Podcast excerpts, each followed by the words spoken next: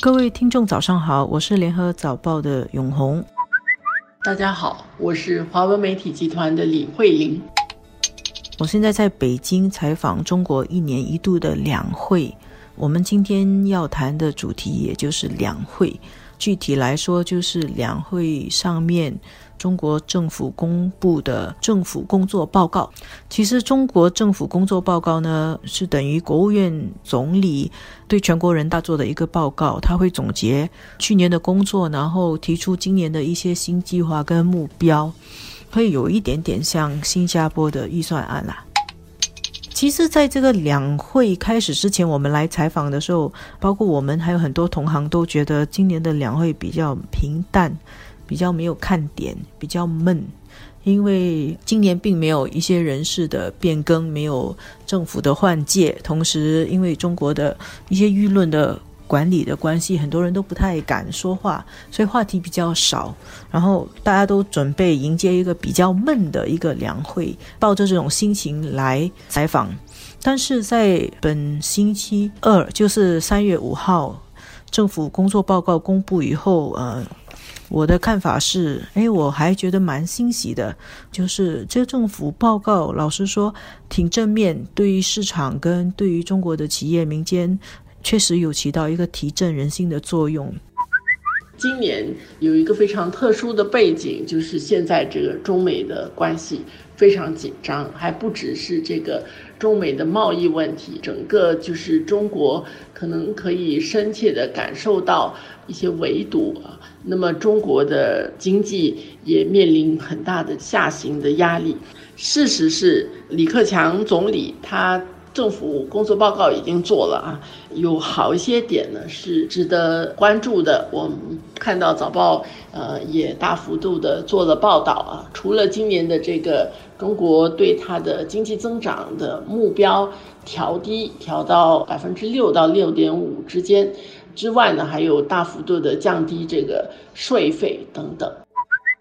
对于我们这些采访这个。中国新闻的记者来说啊，我们一般就是会仔细的看这个报告。其实从这些报告里面，你可以看出这个政府的基调，还有就是它里面所说的会做这个那个事情，它是否有一些细节有进一步的一些说明。像今年他在定这个基调的时候，其实这个李克强在谈的时候有，我直接引述他，他说今年面临的环境更复杂。严峻，可以预料和难以预料的风险挑战更多更大，要做好打硬仗的充分准备。困难不容低估，信心不可动摇，干劲不能松懈。那就是他知道是情况真的是非常不好，但但是承认这个情况非常不好本身，我觉得也是一个值得关注。还有就是今年的这个政府的工作报告里头，其实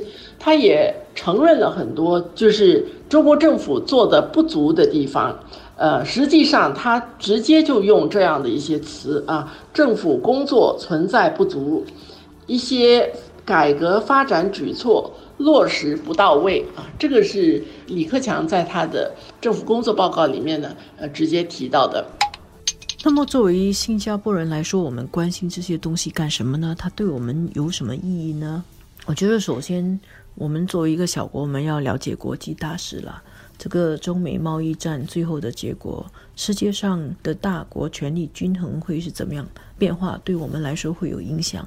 那么呢，如果中国的这些改革措施成功的话，它还是可以继续它的崛起的这个趋势，就不会被打断。那对我们来说，我们要了解我们所处的世界是怎么样，我们就要了解这个趋势。那么另外一个对我们来说有更大的影响，就是当然中国在调结构啊，它会更加重视对民生有帮助的那些投资，像教育啊、医疗啊、嗯、社会服务。同时，也因为贸易战的压力，所以今年的两会，中国政府要审议一个外商投资法，那个核心就是打放门户，让外商更容易进入中国。那么，这个对我们的企业来说，就是一个实际的机会我们要留意啊，外商投资法啊，开的门有多大，有多切实，然后可以给新加坡人怎么样的投资机会？